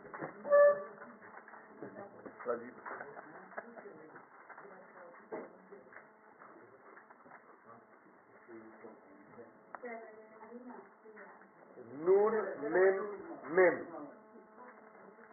הקשבה לקול העמוק שנשמת הכלל מסדרת. הנה נשמת הכלל, היא מסדרת כל הזמן קול. אבל צריך לשמוע את הקול הזה. אז מי שלא פתוח, אז השם הזה מאפשר לו בעצם לשמוע כל רגע את הקול של כנסת ישראל, ולא לעשות תורה פרטית, אינדיבידואלית. השם הנון זין, אנחנו ב-57 כבר, נכון? בסדר עין בית שמות הוא נון מם, ועניינו להורות על התיקון בסוד ג' קווים של עולם העשייה, חסד, דין, רחמים. כלומר, דווקא בסדר הזה, חדר ולא חרד. מה זה חרד? חסד, רחמים ומסיים בדין. אז הרב אשכנזי זצ"ל היה אומר, צריך להיזהר מאוד להיות חדר ולא חרד. כי חדר זה האיזון הנכון. כלומר, להיות חסד, לעשות גבול לחסד דין, אבל לסיים ברחמים. ולכן, מה- אה, מי המדרגה שמקבלת את הדעת? החדר. ובדעת חדרים ימלאו. דווקא חדרים. עכשיו, למה זה חסד, דין ורחמים? זה עולם התיקון. כל עולם של תיקון זה ג' קווים. אם אני רוצה לעשות משהו, אני חייב לה- להיות מאוזן בג' קווים. האות נון היא סוד החמישית, נכון? למה היא חמישית? קודם כל היא חמישים, אז מה זה החמישית בעצם? מכתר, כתר, חוכמה, בינה, חסד, גבורה. אז האות החמישית היא גבורה. למה לא ספרתי דעת? כי ספרתי כתר. אז כתר, חוכמה, בינה, חסד, גבורה. לכן, לכן היא מקבילה לספירת הגבורה, שהיא מידת הדין. אז הנה הנון הראשונה של השם זה מידת הדין. האות האמצעית, מ', היא סוד הרביעית, נכון? מ' זה 40, 4. לכן מקבילה לאיזו ספירה? חסד. כתר, חוכמה, בינה, חסד. רביעית. והאות מ' הסתומה, נכון? של הצירוף, היא כידוע סוד השישית. למה היא שישית? כי היא סתומה. נו, אז מה? יפה מאוד. לפי סדר אותיות הכפולות, מן ספח. אבל מן ספח באמת, איך צריך לכתוב אותם? כמנפה. כן, כלומר, אם אני סופר מאלף עד תו, אני מסיים בתו. תו כמה זה בגמטריה? 400. אחרי תו יש לי כמנפה. תו זה 400. כף סופית, 500. מ' סופית, 600. בסדר? אז הנה, היא 600. לכן היא מקבילה, השווה למספר 600, כתבתי לכם, כלומר שהיא מקבילה למידת התפארת הנקראת גם רחמים. בסדר? כן, כן. עוד פעם, היא סגורה, זה, אבל זה צריך להיות בעולמנו. בעולמנו צריך שיהיה גבול. גם הרחמים זה גבול. אם לא, איפה התינוק גדל? ברחם, נכון? ברבים זה רחמים. זאת אומרת, הוא חייב לגדול באפשרות שיש לו גילוי, אבל יש לו גם גבול, יש לו גם בעצם מגבלה כלשהי, אם לא, הוא לא יכול להתגלות, זה לא כלי. ועליה נאמר, בישעיה, וברחמים גדולים אקבצך. זאת אומרת, מי מקבץ אותנו מהגלות? אומר לנו הנביא ישעיה, אה? מידת הרחמים, כלומר התפארת. כלומר, אנחנו בעצם, מה זה קיבוץ גלויות? לידה מחדש, כאילו אנחנו נכנסים לרחם. ברחמים גדולים, כלומר רחם גדולה, הקבצת. בסדר? אז הקיבוצים זה בעצם רחמים גדולים, זה נקרא הקבצך, כלומר העלייה הראשונה זה תהיה קיבוצים. זה הם לא ידעו, נכון? אבל זה כתוב. למה הם קראו לזה קיבוץ? הם היו יכולים לקרוא לזה אה, חביתה, כן? או חבורה. קראו לזה קיבוץ, למה? הם לא ידעו, אבל זה נקרא קיבוץ גלויות, הקבצך. וכשכוחות הטומאה רואים השילוב המתוקן הזה בג' קווים, הם משתתקים ודומים כאבן. זאת אומרת, הם לא יכולים לזוז יותר. כלומר, התיקון הזה, השם הזה, הוא כל כך חזק, שכוחות הקליפה לא יכולים להיכנס. כדי להבין את כוח השפעת הצירוף נ"מ, עלינו להזכיר כי לפני מעשה הבריאה היו כל הנשמות כולן כלולות באחת. נכון? כל הנשמות היו בנשמה אחת כוללת. ואותה נשמה כוללת התחלקה לניצוצות רבים אשר הופיעו בריבוי נשמות העולם. הייתה נשמה אחת ושהיא לאט לאט, איך היא התפצלה? איך היא התפצלה? דה פקטו. מה? לא, לא, אתם הולכים יותר מדי, אתם סתם מקובלים. יפה מאוד, האדם הראשון הוליד ילדים. הנשמה האחת התחילה להתפזר אה, בילדים, בילדים, בילדים, בילדים. הילד שלי זה הנשמה שלי, כן או לא? כן. זה מה שאנחנו לא מבינים. הילדים שלנו זה הנשמות שלנו. אתם יודעים את זה? רק שזה ממשיך בצורה אחרת, אבל זו אותה נשמה, זה שלי. נכון. אותו דבר, אבל לא חשוב, אני, חייב להתחיל באיזשהו מקום. כן, אז אני אומר כאילו שלי. בסדר? אבל אם יש לי למשל ילדים קטנים, למשל בעזרת השם יהיו לי בני בנים, כן? ובני בני בנים, כולם יכולים לקרוא לי אבא. ולאשתי אימא. והם לא משקרים. בסדר? עכשיו, ועל כן, ועל כל אחד ואחד מאותם ניצוצות, עכשיו אני, אני בעצם עכשיו נשמה אחת, נראה לי כאילו פרטית, נכון? קיבלתי עכשיו, זה שלי עכשיו. מה אני צריך לעשות עכשיו עם זה? כל אחד ואחד מאותם ניצוצות להשיג תיקונו האישי. אני צריך להבין למה אני כמו שאני, ודווקא בצורה שלי, ודווקא במקום הזה, ודווקא עם האנשים האלה, ודווקא בתכונות שהקדוש ברוך הוא נתן לי, למה אני דווקא עובד בסיור, למה אני, וכו' וכו'. אני צריך ללמוד מי אני. כלומר, את התיקון האישי שלי ומטרתו לפני קץ הימים, וכל זה צריך לעשות לפני סיום שש אלף שנה, ברש"י. זאת אומרת, יש לי שש אלף שנה כדי לעבוד על הדבר הזה וללמוד מי אני. למה להגיד שש אלף שנה ולא להגיד בגלל שיש לי שש אלף שנה כדי לעשות את זה. זה מה שהקדוש ברוך הוא ברא. אני לא חי. בוודאי שאתה חי. אתה יודע כמה פעמים חזרת? בוודאי שזה אתה. מי זה אני? זה לא הגוף.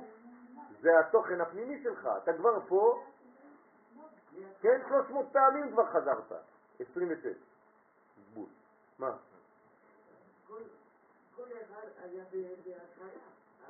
נכון. זו אותה נשמה של אדם הראשון שחזר. בסדר? זה לא משנה. זה אתה. נכון. ומטרתו לפני קץ הימים, כלומר לפני סיום הזמן של שש אלף שנה. איפה אני הייתי לפני 29 וחצי שנים הייתי קיים. אמרתי לך, היית קיים בצורה אחרת. אם אני כאן, יש סיבה שבאתי, נכון? שחזרת. יפה. כי לא סיימת בפעם הקודמת. אז החזירו אותך לסיים מה שלא סיימת. אם כך, כן. זה שאף אחד לא יסיים, רק החננאל שיבואו לפה לראות... אה, לא. לא, כי כל אחד עשה חלק מהתיקון. והחננאל האחרון, שיקרא עובדיה, כן? הוא ישלים את מה שחננאל ודוד ופנחס לפניו סיימו, ואז הוא יגיד להם, הנה אני חתמתי, אבל כל אחד מאיתנו עשה חלק בעבודה הזאת. אז כולם יחזרו, ואתה תתפגש עם כל מי שהיית בכל הגלגולים, ואתה תכיר אותם.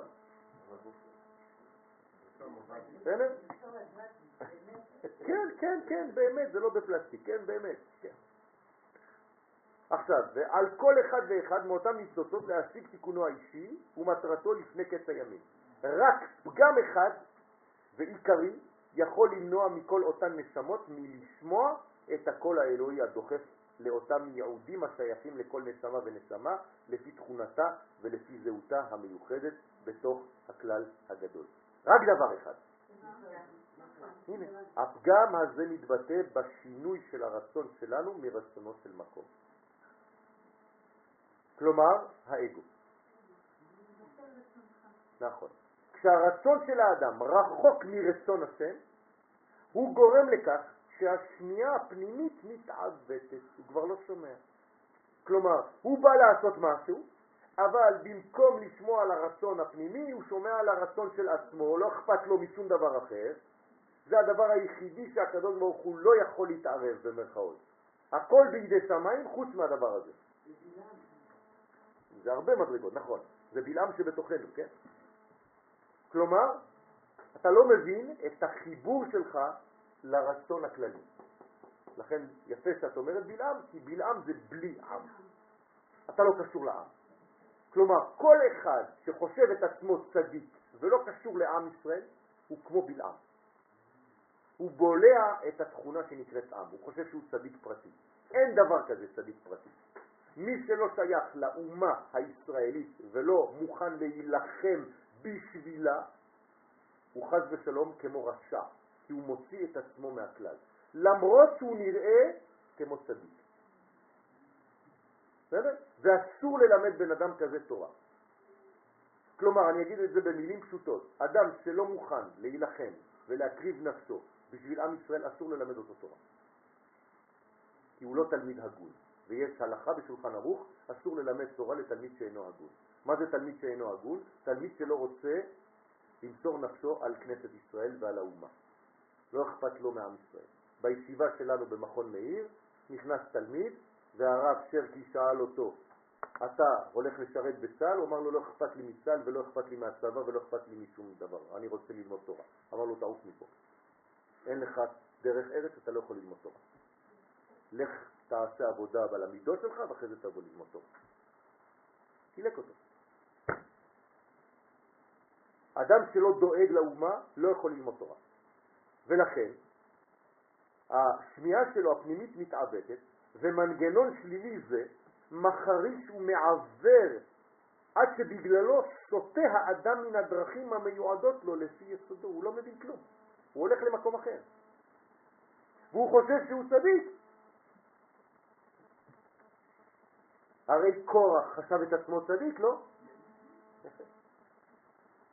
וצדיק כל כך שאפילו אישה בלי כיסוי ראש הוא לא מסתכל עליה. כן או לא? און בן פלט. זה שיקצה. אבל כלל ישראל לא אכפת. אז איפה אתה? איזה צדיק אתה? זה אתה פוחד להסתכל על אישה שאין לה כיסוי ראש? זה אתה... בשביל זה אתה נלחם, כן? אבל אתה לא קשור לאומה, אז מה אתה עושה? כן. וזה עיוות שצריך לתקן אותו בדור שלנו, כן? כמו שאמר אה, רוזה, חבר שלי, זו כללה. אנשים שלא חיים בדבר הזה זה כללה. חס ושלום. צריך לתקן את המנטליות הזאת, להבין מה זה עם ישראל ואיך לאהוב כל אחד ואחד. הרצון לקבל, כשהוא על מנת לקבל לעצמו בלבד, כלומר לא אכפת לי משום דבר אחר, הדבר הזה חוסם את האור האלוהי בפני האדם. ובגלל זה האדם שוגה בחייו. כל החיים שלו יכול להיות בשגיאה אחת גדולה. כן, הוא לא מבין. אז הוא חושב שהוא הצליח את החיים שלו. הוא לא הצליח שום דבר.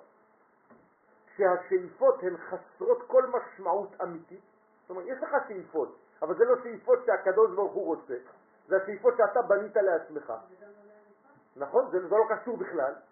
הן מעבות את חושינו, חס ושלום. החושים שלנו הופכים להיות עבים, גרוסיה, ואנו עלולים לאבד את העדינות המאפשרת לנו להקשיב לרחשי נשמתנו הכללית. בגלל שהוא לא קשור לאומה. הוא התנתק מהאומה, חס ושלום. עדיף, אני אגיד דבר חמור, שהוא לא כל כך uh, חינוכי, אבל אני חושב שהוא כן. עדיף להיות צדיק כללי ורשע פרטי, מאשר צדיק פרטי ורשע כללי. לכל נשמה ונשמה ניתנה משימה אישית. כל אחד קיבל ממש מאוד מדויק. אתה זה אתה, קיבלת משהו מיודע, מדויק שאני לא קיבלתי, אבל אתה משלים אותי ואני משלים אותך. בתוך הכלל הגדול. כמו האיברים בגוף, נכון? כל אחד יש לו פונקציה משלו. שום אחד לא רוצה להיות האחר, אבל כולם יודעים שהם עובדים בשביל הכלל, נכון? נכון, נכון. אז אתה חוזר בגלגול.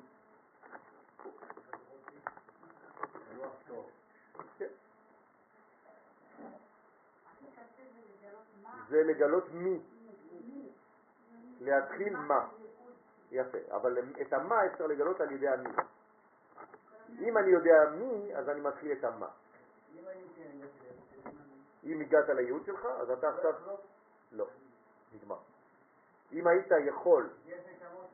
יפה מאוד, יפה מאוד. כלומר, מי שסיים כבר לא חוזר. הוא עושה את זה פעם אחת, לא צריך לחזור בגלגול. הוא יחזור לעזור לאנשים, לעיבור. זה דברים אחרים. מתעברת בו נשמה. אם היום אני מספיק נקי, יכול להיות שהאריזה נכנס בתוכי לכמה שעות, לכמה דקות. ואז הוא נותן לי, ואז הוא חוזר. כן. זהו, זה העניין. בסדר? ואיך ההסבר הזה שכאילו אה, אה, רבי שמעון, כן. הוא כאילו, זה משה רבנו. כן. זה? ניצוץ, זה לא גלגול. הוא מקבל את ההערה של רבי שמעון בר יוחאי, של משה רבנו. זה לא שמשה חוזר, חס ושלום. זה פשוט גילוי של אותו ניצוץ בדור הבא. נכון, כן, כן, את רשב"י. בגלל שרשב"י הוא מפותח כבר. הוא בארץ ישראל, הוא כבר גילה את תורת הסוד, הוא כבר גילה את תורת הכלל. משה זה הבניין היסודי, ורבי שמעון זה כבר בניין יותר מפותח בזמן. זה אותו דבר, זה אותו ניצוץ שהתפתח יותר.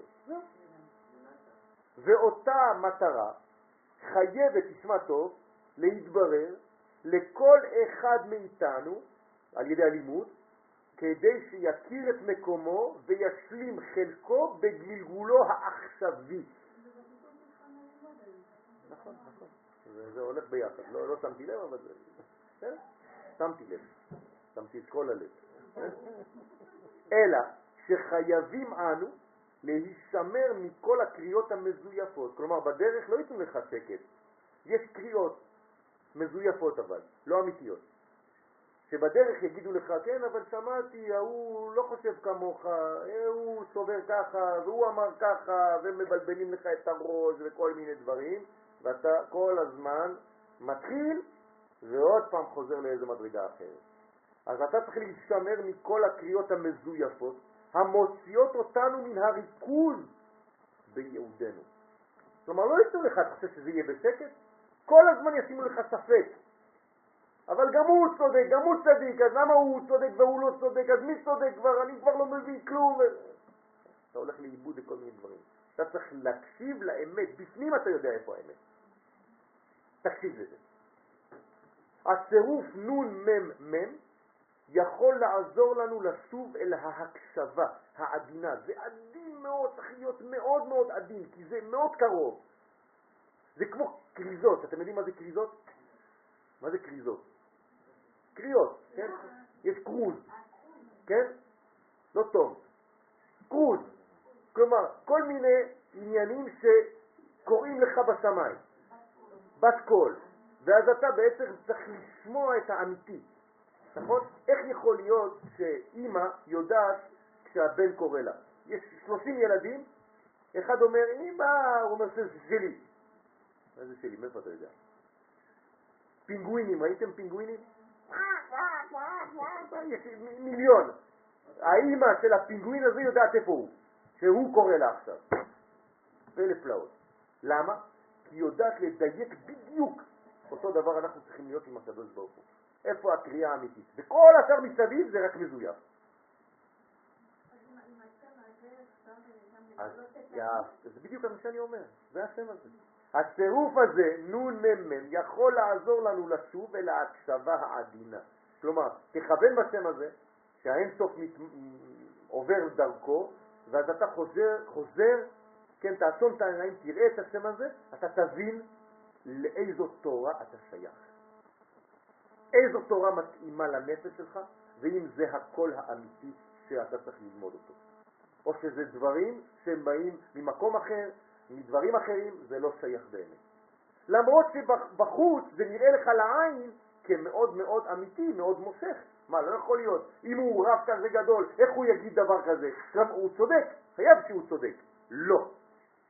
הוא יכול להיות רב גדול מאוד ולהגיד שטות גדולה מאוד. שתאפשר לנו לשמוע מחדש את הדיבור המתוק של האמת הפנימית שמשדרת נשמת כלל ישראל. כדי להשלים את התיקון, רוז'ה, vas Merci beaucoup. Hein. Je מברך אותך. אה, il manque juste un, on כדי להשלים את התיקון המיוחד לכל אחד ואחד בתוך הגודל הנשמתי הכללי. אז יהי רצון שנהיה מאוד מאוד מאוד קשובים לקול הפנימי הזה, והשם הזה בעזרת השם כמובן עם האינסוף שעובר דרכו להיות ממש בהאזנה, בעדינות כדי להיות, לדעת מי אנחנו ולהתחיל את מה שאנחנו צריכים לעשות. תודה רבה. רבי חנניה בן הקשה אומר, רצה הקדוש ברוך הוא לזכות את ישראל, לפיכך הרבה להם מרום משבות שנאמר, אדוני יחפש למען תהיה ידיד תורה 做。